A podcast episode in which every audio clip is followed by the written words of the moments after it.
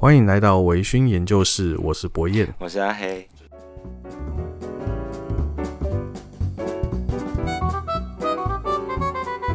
啊，最近天气好冷哦。对啊，我们今天录音的时间是一月十日的凌晨，那现在的温度是八度，八度，好可怕，真的好久没有对对对那么冷过了呢，霸王级的寒流。对啊，这个时候最担心的就是家里面的瓷砖。嗯，对对对，可能就又又爆裂开了。对啊，所以有时候在那个网络上这两天就看到、听到有一些人在征求泥水匠 帮忙这头醉耶，因为那个瓷砖因为热胀冷缩的关系会直接爆开嘛。对，你你家也曾经爆开过。对呀、啊，而且那个爆开哈，他们来处理，因为他们通常寒流来都是农历年快要到的时候。哦，对对对。所以那个时候大家都在赶工。哦，对。那这个工作通常对那些泥水师傅来说是小工程，他们不屑去做。你就要看着家里面那个爆开的那个伤口，可能要看个两个月，他还不愿意来做。就是很麻烦。对对对，所以各位最近要多多保暖啊。对，注意保暖。对对对，那在刚好。这个时间哦，天气冷的时候，很适合做一件事情，就是喝酒。对，就是喝酒。所以，我们今天直接哦，就进入我们这个饮酒的这个部分哦，品饮的部分。那今天的选酒呢，我们阿黑选择的是什么牌子？高原骑士。哦，Highland Park。一下子就来这么厉害的酒哎，我们才第一集哎。帮我们把它放到第二集前面录的那个放去，然后那今天就结束了。哦，没有没有那么简单，好不好？对不对？我们就是好，今天就直接来高原骑士就对了。对，对，因为我我一直觉得哈，这种寒冷的天气就是应该要去喝一些比较重口味的的浓口味比较浓郁的威士忌，那就会觉得哎、嗯欸、很舒服，这样喝个酒去睡觉就感觉还不错。没错，这么寒冷的冬天，其实喝一些重口味的酒，那暖暖身也相当助眠，是一个不错的选择哦。高原骑士其实是一个蛮有故事的酒厂哦。我们说到高原骑士呢，我们就不能不说到它所在地奥克尼。如果我们今天打开苏格兰地图的话，它是一个位于苏格兰北边，靠近极圈的一个群岛，距离苏格兰本土大概十英里左右。所以平时呢，它是采用渡轮来作为交通往来的一个工具。那这个群岛呢，它总共大概是由七十个岛屿去做组成，总面积是九百九十平方公里，总人口数将近两万人。如果没有概念的听众呢，这个面积大概就是比彰化县再小一点点。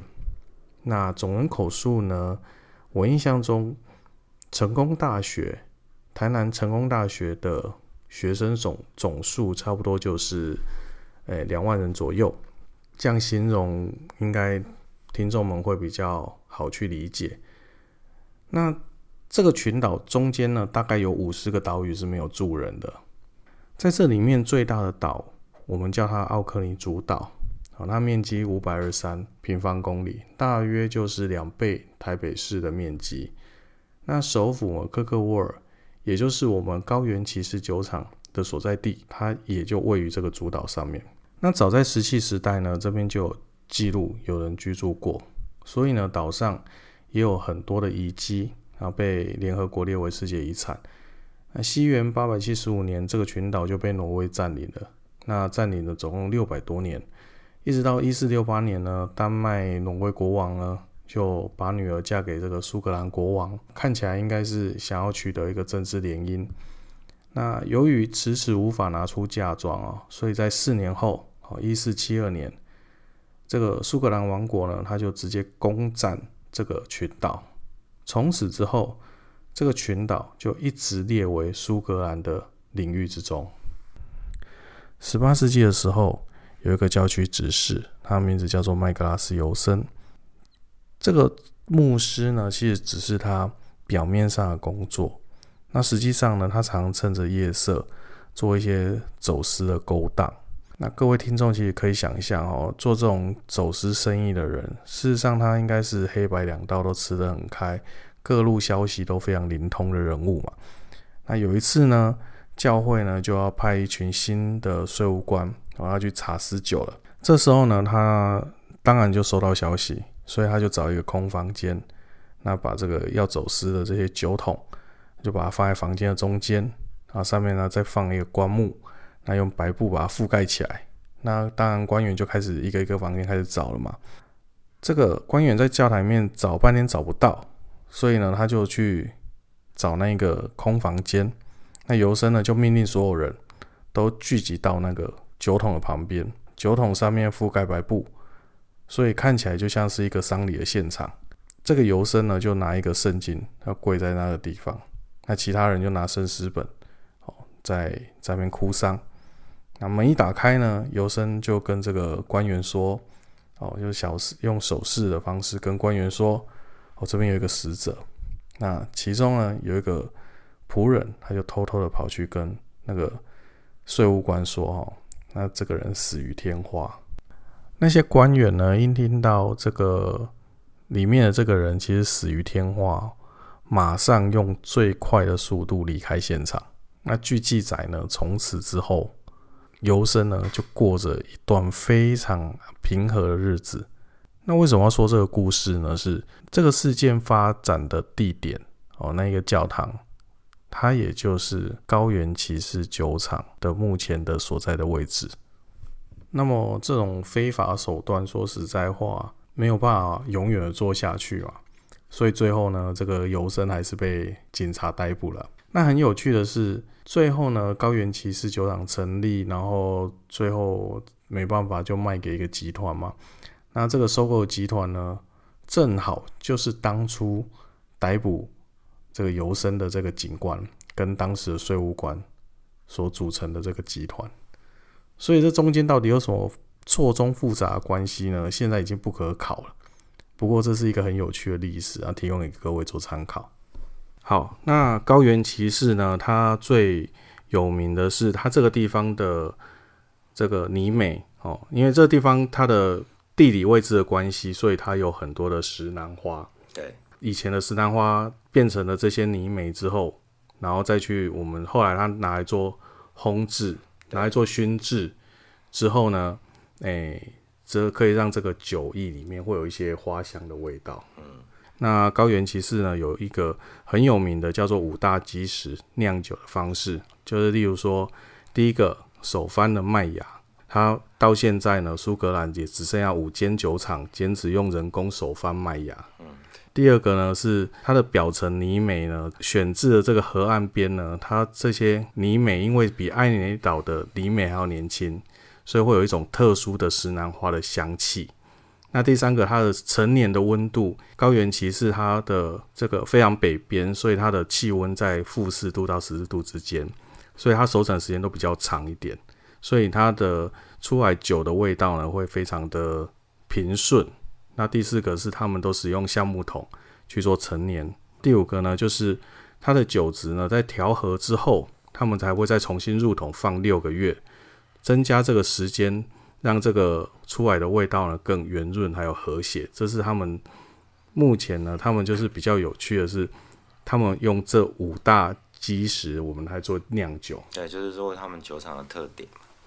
那不过因为这个都通常哦，有一些东西就是，嗯，现实跟跟理想还是会有一些差距的。当然，当然。对，所以所以就我所知是，它这五个五个点大概有几个是现在可能已经。不再是那么全面的，例如说，呃，手工贩卖的部分，对，因为其实他们的产量，酒厂的产量，当然就是最主要的受限就是原料嘛，是你的水源跟你的麦芽是不是足够？嗯，对，这个是最最基基本中的基本，因为如果当你的你的蒸馏器再大，可是你没有这些原料的话，你你还是等于没有用，你没有办法去做出任何东西。没错，没错。对，那现在的，就我所知，现在的麦芽酒厂哦，苏格兰麦芽酒厂几乎都已经不会是全部全程都是自己在酒厂里面手工贩卖。嗯。呃，唯一有一间还是号称说，它所有的原料都是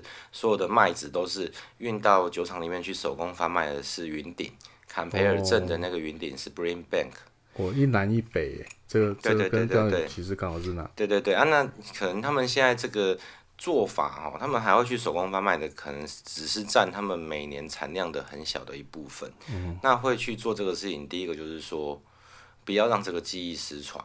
那第二就是说，这是一个传统，我们把它维持下去。是，对，这是大概是这大概是跟他们代理商的给的文宣上面比较大的差异，大概是这个地方。哦，然后再来，你说第二个是泥煤，然后泥煤，对，他们在早期的酒酒瓶的外盒上面哈，他们都会泥煤就是 PET P E A T 嘛，哎，就英文字它是写 PET。他们都会，高原骑士都会在他们的那个 PET 前面加上一个 aroma，aroma、uh huh. 就是芳香的意思。哦、oh.，他就说我们这个是芳香的泥煤。那我觉得这个很有趣哦，因为其实像呃邱德夫大哥哈，他他他曾经实地到过高原骑士去。哎、欸，他们就哎、欸、在喝酒的时候，哦，这石楠花的味道，石楠花。可是其实亚洲人、台湾人根本就不知道什么是石楠花。我们可能知道什么是石莲花，可是我们不知道什么是石楠花。对，那当他到那个地方，据他在他的《酒徒之书》那本书上面后段有写到，说他拿起的那个石楠花去闻，其实他是闻不出任何香气的。哦。可是他说，实际上他们那边有一些产品哦，就是石楠花蜜，就是他们可能观光的地方有有这些特产。他去，他反而觉得说去尝了那个蜜之后，觉得说，哎、欸，那个酒里面有这个石楠花的的蜜味。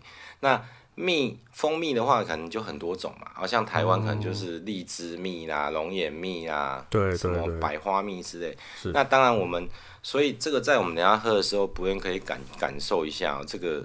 我觉得这个蜂蜜的味道其实是还蛮强的，是是是。对，那它的烟熏呢？我觉得它的泥煤芳香的泥煤，其实在我个人的解读，我是觉得它是偏向烟熏的调性，哦，它不是泥煤味。事实上，他们的这个文宣哦也蛮有趣的，嗯，因为他说，因为他们选定的这个泥煤的位置的关系，所以那个地方都是石楠花嘛，对，那。你你你也因为因为石楠花它变成了泥煤之后，它的那个香气是不是会会再带出来？是第一个问题点嘛？第二个问题，你刚刚说过说我们的邱德夫大哥他说，呃，他闻了这个石楠花是没有味道的，对。但是呢，变成蜜花蜜之后呢，是有这个味道的，就是会有一个比较特殊的味道，这样。对，那有可能是还是经过蜜蜂的一个重制。之后会有那个味道，嗯、但是它不可能还原之后不可能会回到那个，对，它是你美的时候，所以这是到底是不是一个就是呃所谓的一个文宣或者一个话题性哦，嗯、这个就不得而知啦哈，因为毕竟这个味道也是我们比较陌生的，所以可能没有办法去很快去把它回想起来。好、嗯，好，那我们今天呢就今天带来的是哪一些？高原骑士的哪一？嗯、就二十，它的旧版的二十一年。哦，好。它这个酒算是比较早期的哈。我那个时候买的时候，这个应该是在免税免税市场才买得到。可是因为台湾的水货商很厉害嘛，就是有办法把它拉进来。那、嗯、我们这个是、嗯、应该是说是前一版啊，现行版的二十一年是四十五点七趴。那它这个是比较早期的，是四十七点五帕哦，对对对，然后还有另外，因为这个是他们强调他们是以雪莉桶为主要的桶厂嘛，嗯、那博彦就之前就跟我聊到说，哎，那高原其实有没有波本桶啊？当然有，他大概在两年前出了一支叫做翻成中文叫做音浪的酒哈，有黄立行，对对，黄立行那个音浪太强，对对对，那他刚好这支酒它就强调说它是波本桶。成年的酒，这也十七年，酒精度是四十七点二，那年份没有差异非常大，那酒精度接近的时候，我们今天就来喝看看这两支酒。好好好，那我们今天就把它打开来。因为今天天气比较冷哈，对，所以你可能会觉得它的味道稍微比较没有那么的明显。嗯，可是根据我的经验哈，如果是喝酒的话，喝酒的话，嗯，通常是。天气稍微低，温度稍微低一些，你喝起来会比较舒服。就像我们太热，对你，你太热，你可能会觉得它可能香气会很奔放，嗯、可是你可能的连波上来，因为就落好。对，但是它它本身已经有蛮蛮重的花香的，对对对，感觉非常非常明显。也有一些那种就是烟熏熏制东西的那种味道，一丝丝，嗯，可能放一阵子，它会会慢慢的比较明显。哦，有了有了有了，好，闻起来就是花香的味道，嗯，还蛮舒服的，也不会刺鼻啊。其实大家可以体会为什么它卖的很好，嗯，就是第一个是它名字，第一个名字听起来很好听嘛，它就特别，嗯，然后第二个是它也推出了很多很有话题性的，像之前的北欧众神，对对对，那个系列，或者是一些武器，嘿，对对对，斧头啦、刀枪啊，对对对对对。因为那个他们觉得那是维京人在使用的武器，早期。算是很会会会操作的。对对对，高高原骑士文创文青骑士，没有没有不敬的意思哦，只是说，哎，他很多文创的东西在在威士忌酒界算是一个非常有名，对，非常特别的。也许未来可以跟北海小英雄联名之类的。你喝起来会觉得压力很大吗？不会，不会啊。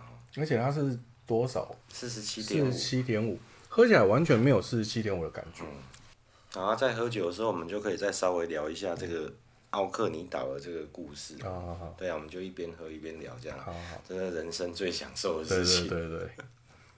其实奥克尼岛听说他们那边有非常非常丰富的鸟类，嗯，所以呢，如果喜欢鸟的听众，那我们应该可以去赏鸟的听众，他可以可以去看看。因为它纬度很高，那有一些候鸟可能会经过那部分，所以会常常会有很多这种鸟类会在那部那那那个区域生存这样子。那第二个是说，听说有一种有一种叫做 puffin 的有一种鸟，应该叫做燕鸥嘛，或者海鸥，海鸥的应该是叫燕鸥的一种。那我我对 puffin 的理解是有一个网络浏览器叫 puffin。那我后来才知道，原来那个 puffin 的那个图示是一个很可爱的一只鸟，然后那个鸟就是那个燕鸥。那后来我去查了查了这个燕鸥的那个照片，就是那个很卡通的样子，好可爱，真的很可爱。然后听说在这个奥克尼，可以看到大量的燕鸥。对对对，这是我我对它的理解。然后听说很难去啦。嗯，对对对，因为它它是一个离岛，它在苏格兰的北边嘛。嗯。我先讲那个，你刚才讲那个 Puffy 那个，我我这种阿仔只会想到 Puffy，就是 日本有一个咖啡，有吗？你这样子泄露你的年龄了。对啊，对，他他他在北纬五十九度哈，可是他们并没有以这个纬度去做一个噱头，可是其实有有酒厂有在那个 Sky 岛上面的塔利斯克，哎，大力斯克，泰斯卡或者大力斯可。对，他就有做了一支酒，叫做塔利斯克五十七。哦，因为它的纬度刚好在北纬五十七度线上。然后他拿五十七年的酒。不是，他就用五十七趴的酒，因为他们的酒标准是四十五点八嘛，嗯、他就做了一个常态款，叫做塔利斯克五十七，还北纬五十七度。然后这个酒就是，其实在台湾也买得到。嗯、那不过台湾大概都是水货比较多，都一公升的。它那个酒也不贵。大概一千一千八一千，要两千块左右啦。我觉得那个酒也是很有特色的酒，如果有机会可以请大家试看看。我我觉得泰斯卡哈，我比较喜欢叫泰斯卡，嗯、我觉得名字大力斯卡听起来就很像大力水手，所以我很喜欢叫，我喜欢叫他泰斯卡。嗯、那他对我来讲，我觉得我我我对他印象非常深刻，是他最后的那个胡椒，哎，白胡椒，那非常非常印象深刻，嗯、而且。它的表现跟它的价格来讲，我我我认为它是少是 CP 值非常非常高的一款，嗯，一款酒。就基本的十年，大家可以喝看看。对对对。好，那我们还是回到回到奥克尼这边哈。奥克尼，对对。对对，奥克尼这个这个岛屿哈，就是听说就是之前可以看林一峰先生他有写过一个早期哦，大概在二零。我大概也是在二零一二月、二零一三的时候，他有一个部落格叫做威士忌达人学院，嗯，他里面有写这个文章啊。我因为我记忆力算还不错，你现在可能大家已经 Google 不到这篇文章了，我就大概讲一下他那时候里面讲的话。说，在浩克尼群岛这个地方，一年三百六十五天，大概有两百五超过两百五十天都是就是阴沉的天气，或者是狂风暴雨型的天气。嗯、那所以所谓穷山恶水出刁民，有没有？所以那个地方加上他们曾经被海盗统治过，所以那边的人，就对，就是他们是个性是比较坚强勇敢，哎、嗯，然后也比较好斗的。嗯嗯。他们有一个传说，就是说，当奥克尼岛上如果有婴儿刚出生的时候，其实他第一口喝到的不是母亲的乳汁，哎，他是喝到他可能他的父亲会沾威士忌去抹在婴儿的嘴唇上。嗯哼，对，这在台湾就打妇幼专线嘛。对，他他们就是期许他可以透过这个烈酒，然后培养他。勇敢坚强的性格，哦、是这样子，而不是嘿，所以奥克尼岛上的小孩蛮可怜的，从小就喝威士忌长大。对，对，就是他第一口就是不是母亲的乳汁。嗯哦、然后第二个呢，就是说，如果今天岛岛上面的居民哈要要结婚，就男方跟女方要结婚的时候呢，哦、男方一定要带着数量若干的威士忌去女方家拜访，哦、然后把未来的岳父放倒。就两个人要要对饮，对，对对对，要对饮，然后就你要、嗯、你要能够证明说，哎、欸，我就是新的一代，就是比老一代更更强、更优秀。嗯、你一定要能够把岳父放倒，他才会把女儿嫁给你。对，这这是我也是听看那个林一峰先生哈，他书上面写这两个故事，我觉得非常有趣，这是我印象非常深刻的两个故事。那想知道的是，他是用哪一个牌子的威士忌？不知道，麦卡伦。不不过，我对这个岛还是有一些向往啊，因为我觉得，呃，身为一个威士忌爱好者哈，总是要有机会去那个地方走一走。那当然，到那个岛上，你可你会蛮开心的，因为其实你可能花了一些时间从苏格兰的本土，你不管用什么方式，到本岛最北边的维克，就是维克镇。那边有一个酒厂叫做富特尼欧普特尼，那个也是我非常喜爱的酒厂。嗯、那有机会我们再介绍它。嗯、那你到了那个韦克镇那边以后，你再坐船过去奥克尼群岛，嗯、所以那个是一个蛮蛮麻烦的路程啊，一个旅程，因为海象的状况不稳定。尤其接近北极圈，对对对，所以它你你可能每每年或者是你每天，甚至你每天不见得都有船可以往来啊。嗯、所以我觉得可以可以人生那种地方，就是一定要去去个一次。我我大概有稍微网络上搜寻了一下，我搜寻到一篇游记，就是有在讲说他要去这个奥特尼群岛、嗯、哦，他他他要他要过去的这个路程，他说在开过去的路上呢。他还没有，他还没有开过去，他只是准备要去搭渡轮的时候，那那个路上就是开始狂风暴雨，嗯、然后呢，搭上那个渡轮的时候呢，他就感觉到那个天气哦，非常的阴，诶，诡诡谲多变，嗯，好、哦，那就觉得说，而且因就觉得说，哎、欸，这这一趟旅程不知道能不能顺利，嗯，那还有一个是因为当地的这个交通可能也不是那么便利，嗯，所以你必须要在本岛就先租车。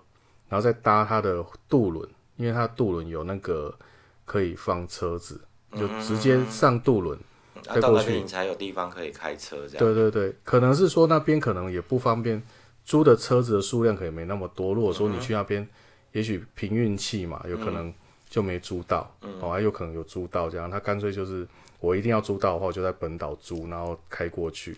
要是那个一路上就是风风雨雨啊。然后到那边再去做他参观的这个行程，就是觉得说好像去那边蛮蛮蛮难蛮困难的，不是一件容易的事情。对，你现在烟熏味开始出来了。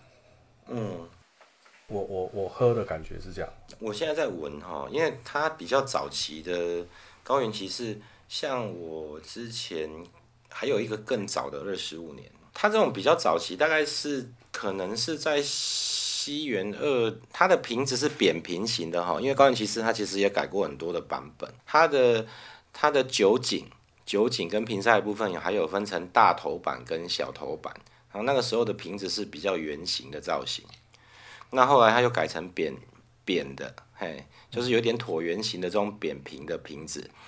在这个边像苏格登那种感觉，对对对对，有一点。那苏格登后面是切起，可是它是整个是圆弧状这样。早早期是比较像那个格兰路斯的，对对对对，类似嘿。哦、那我喝的这个，因为这个也算是比较早一点的东西。那跟更早之前的二十五年我喝起来，或者是闻起来的时候，我都会觉得有一个奶制品发酵的味道。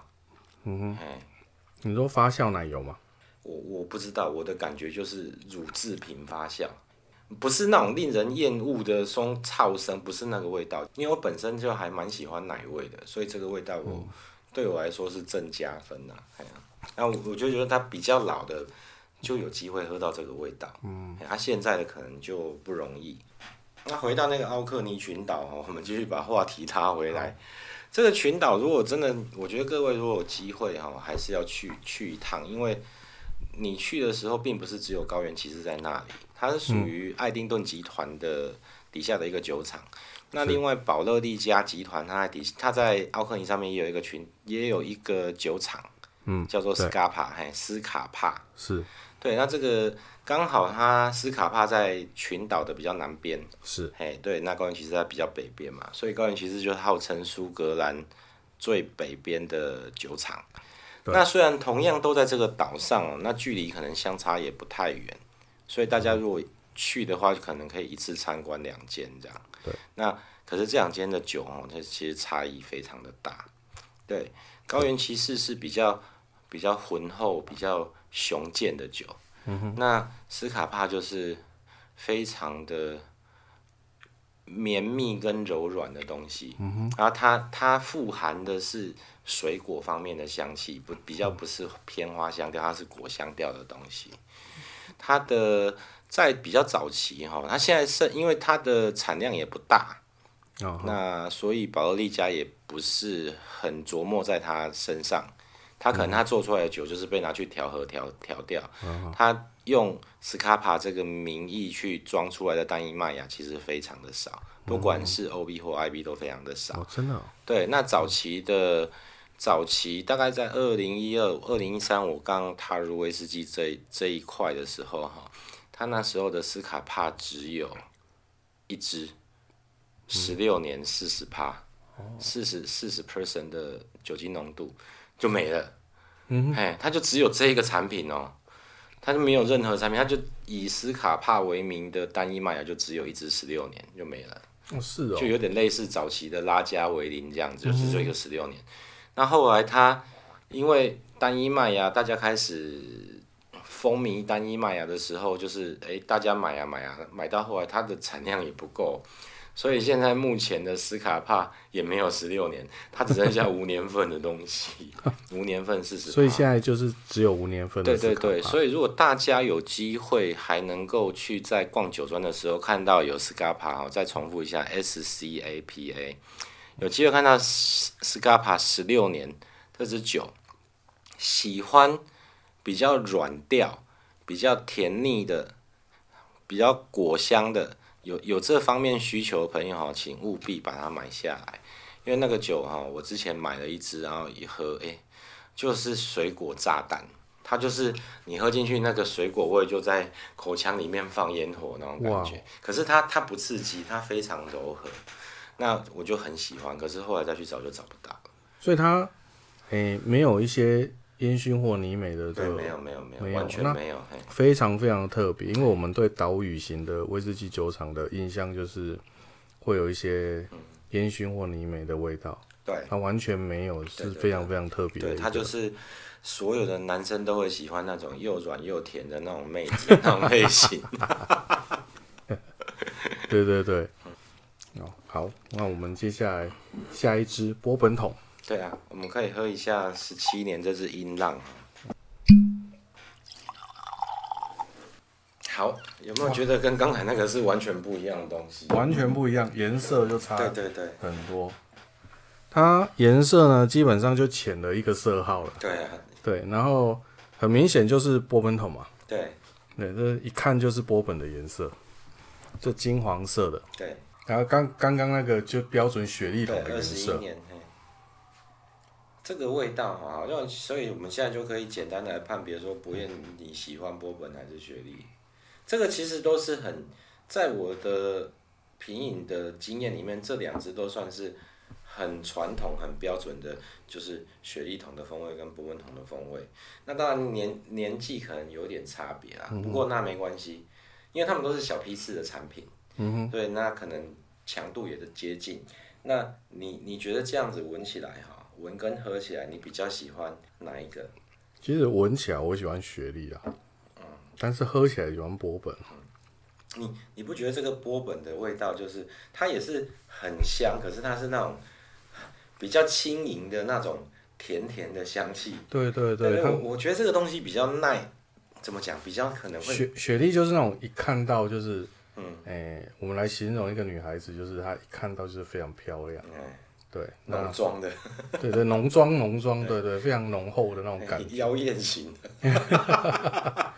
对 对对，他们比较没有办法去配一些，嗯，如果要配食物的话，嗯、它就必须要有油腻的东西，嗯，哦，那波本的话，感觉上就是，哎，好像它不需要太油腻的东西，嗯、它也可以衬托的很好，这种感觉。不过我觉得这个音浪哦，因为我本身就很爱甜食嘛，嗯哼，对，我觉得这个我评断一个波本桶好不好，就是它。喝起来够不够甜？我觉得这个还差了一点。这个甜味还好啦，嗯、我觉得没有什么甜味。对，不过那个香香，我我其实是比较喜欢波本桶的人，嘿，所以我我蛮喜欢，嗯，这种这种调性的东西。卡清芳，对对，它会会出来，后来出来的那个味道会比较舒服一点。对，雪莉很容易，哦，雪莉很容易。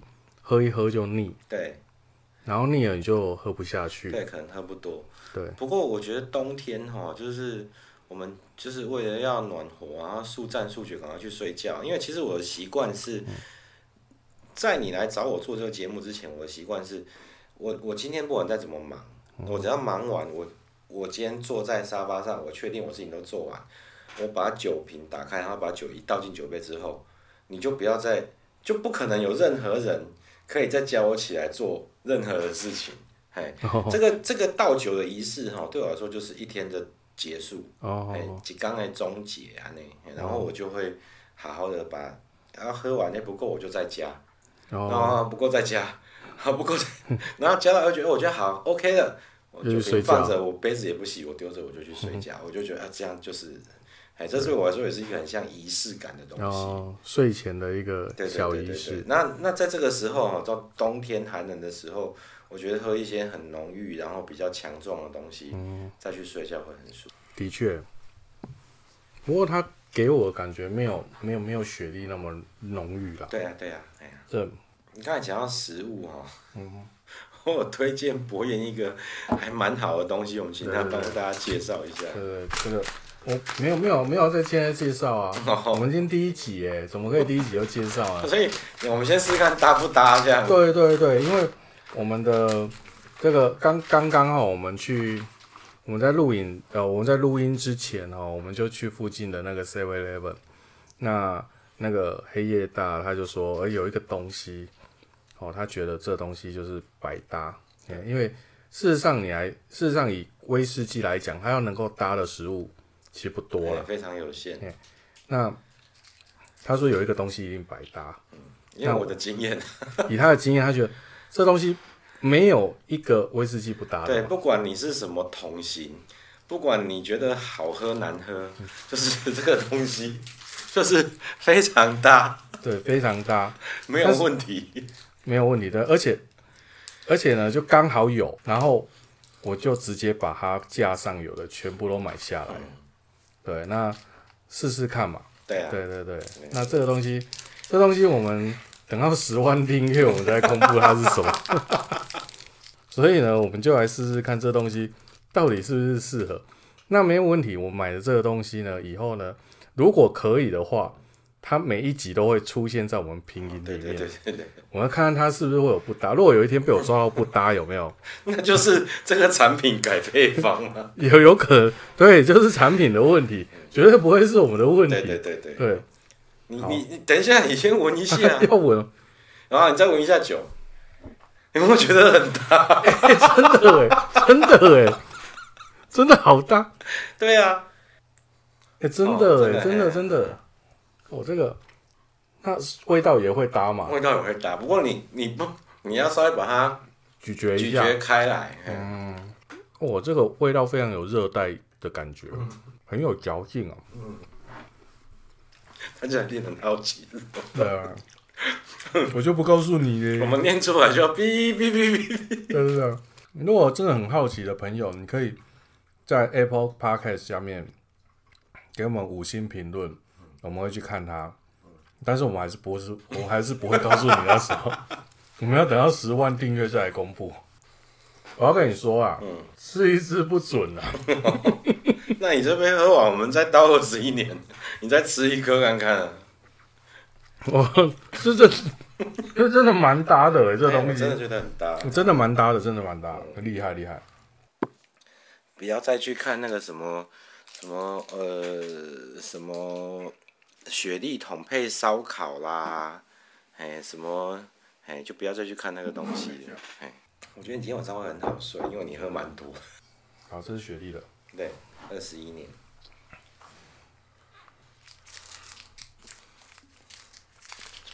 博彦现在拿的绝对不是那种什么福记铁蛋之类的哦，请大家不要凭着那个纸的声音。你 干嘛这样？我就是想要误导人家。如果有一天 Seven Eleven 来来做赞助我们，其实可能也。也不意外，因为我每天就在那边，不要觉得这是福记铁蛋，过两天说不要觉得这是 什么，什么东西。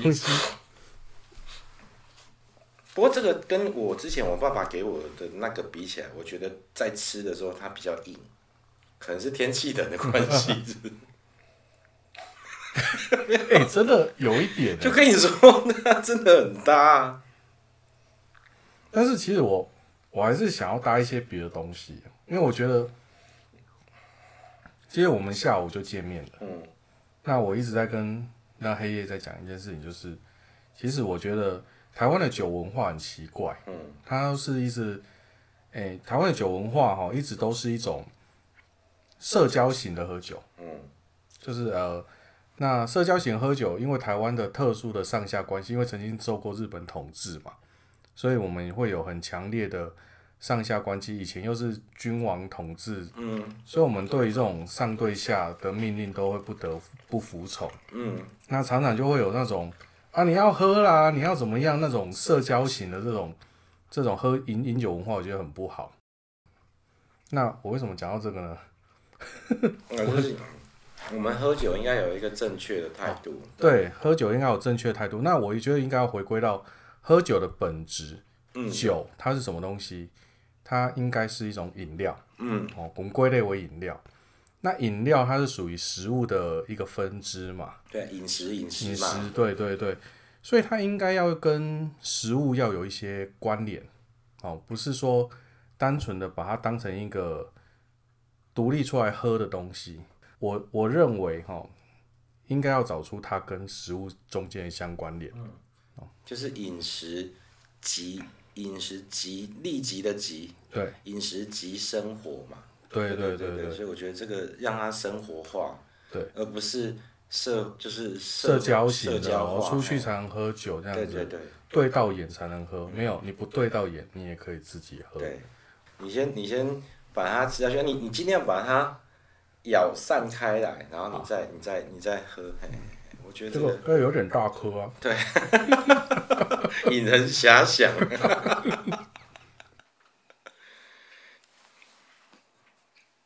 对啊，那因为我我身边的有我身边朋友大概有两种人哦，一种是像我们这种闭门造车型，就是说我其实比较喜欢一个人在家里面喝酒，呃，然后听着我想听的音乐，然后写一些就是跟我我对于这支球的想法，可是。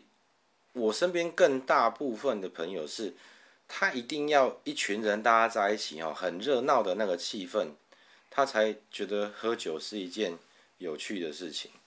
对对对，那那当然你不可能，朋友也就算是再好的朋友，也不可能每天聚会嘛。对啊。那我们希望我们这个节目，如果有在收听的听众朋友，就是当你可能一个人在家里面想喝个酒，可是又觉得很寂寞的时候。我们当我们在喝酒聊天的时候，你也可以拿起酒杯，倒一杯威士忌，跟我们一起享受它，这样。对对对。那你喝了吗？喝了。有没有觉得很大？有很大。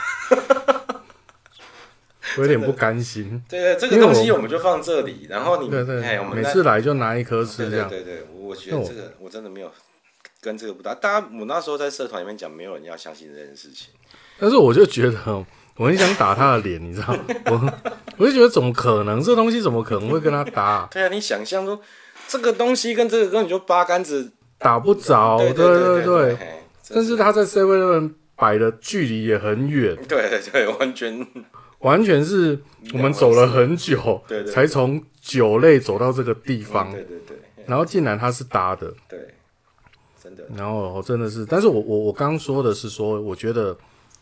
饮食文化嘛，嗯，所以我们可以找出威士忌跟哪一些食品，台湾的食品，能够就是比较合一点的，对，而不是说单纯某一样东西，跟它很搭，哦，所以我我一直很想打你的脸是这样子，对啊，也许我们未来可以找啦，对对对，因为慢慢现在喝的人也多嘛，对，对啊，所以我们就知道说，哦，以后未来也许可以找到说。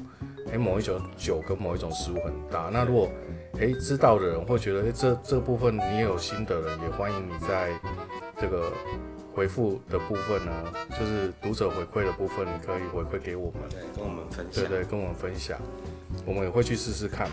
OK，对，好。那么今天呢，节目差不多就到这个地方哈。那我们在节目的最后呢，一定还是要提醒您哈，就是喝酒不开车，安全有保障。未满十八岁，请勿饮酒哦。拜拜。